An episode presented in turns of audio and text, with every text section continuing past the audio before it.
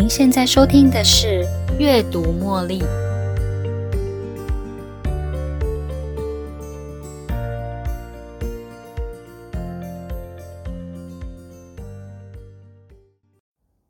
欢迎收听《阅读茉莉》。你知道我们的大脑如何预测并且控制我们的行为吗？以下是一个令我们醒思的悲伤故事。从前，从前有一位单亲爸爸，跟他的小女娲和一只狗住在一起。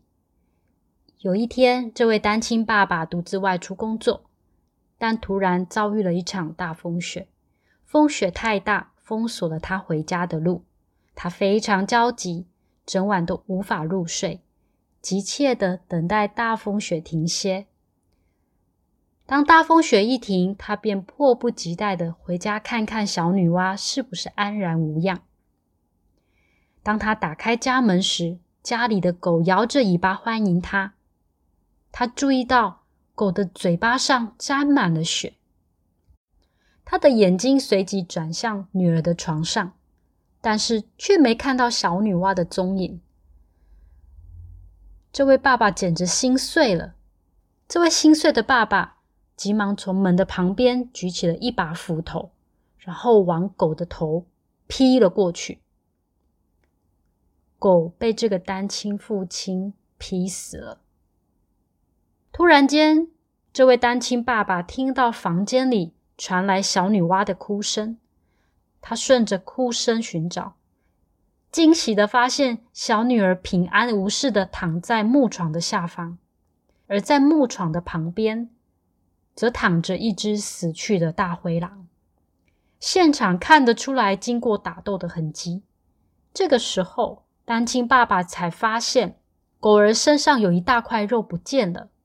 于是他将整个事件串联一起，原来这只狗为了救小女儿，与大灰狼激烈搏斗，在抵抗过程中，狗不小心被大灰狼咬伤，但最后还是成功咬死了大灰狼。救了自己的小女娲，这就是为什么狗的嘴巴沾满血的原因。你知道吗？你所看到的、听到的、感觉到的，其实早就在你的大脑中建构好了。你的大脑事先为你预测好，接着由你做出行动。如果以上这个假设是正确的话，那么它所代表的是。我们都没有自由意志，因为我们都被大脑所控制。如果这个说法成立，那么每个行为背后该由谁来负责呢？如果这样的论述正确的话，这里还有一个问题：当一个人过去不会讲那些莫名其妙的话，那么他要如何在酒醉的时候说出这些乱七八糟的话呢？大脑如果没有过去相同的资源可以提取，他又怎么样能够自发性的在某个时刻让你说出这样的话呢？一个不曾说过、也不会说、更听不懂英文的人，他有可能会在酒醉之后就能叽里呱啦的用英文说出一大段的话吗？如果大脑早就为我们预测好一切，是什么样的时机让我们的大脑开始做预测呢？如果我们真的必须要被大脑所控制？大脑会让我们在做每件事情之前先做预测，听起来我们就好像要任人宰割的样子。好消息是，依照这样的原则，其实我们还是可以改变自己的大脑，让它预测的结果引领我们走向更好。要怎么办得到呢？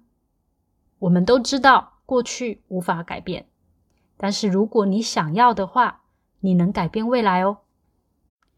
要如何？改变你的未来呢？我们可以先改变你的大脑。从现在开始，学习新的知识，体验新的事物，创造新的经验，拥有新的尝试。没错，就是这么简单。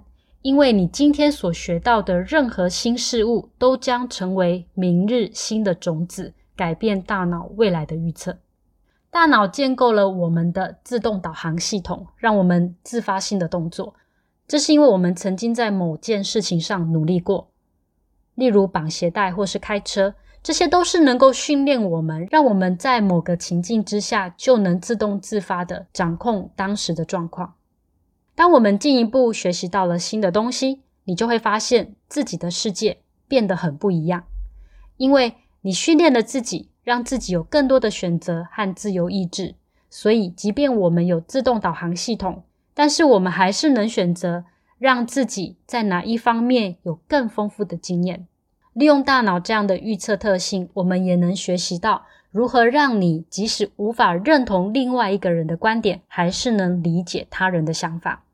这个方法十分简单，你可以选择你觉得很有争议、敏感，或是你一直反对的议题。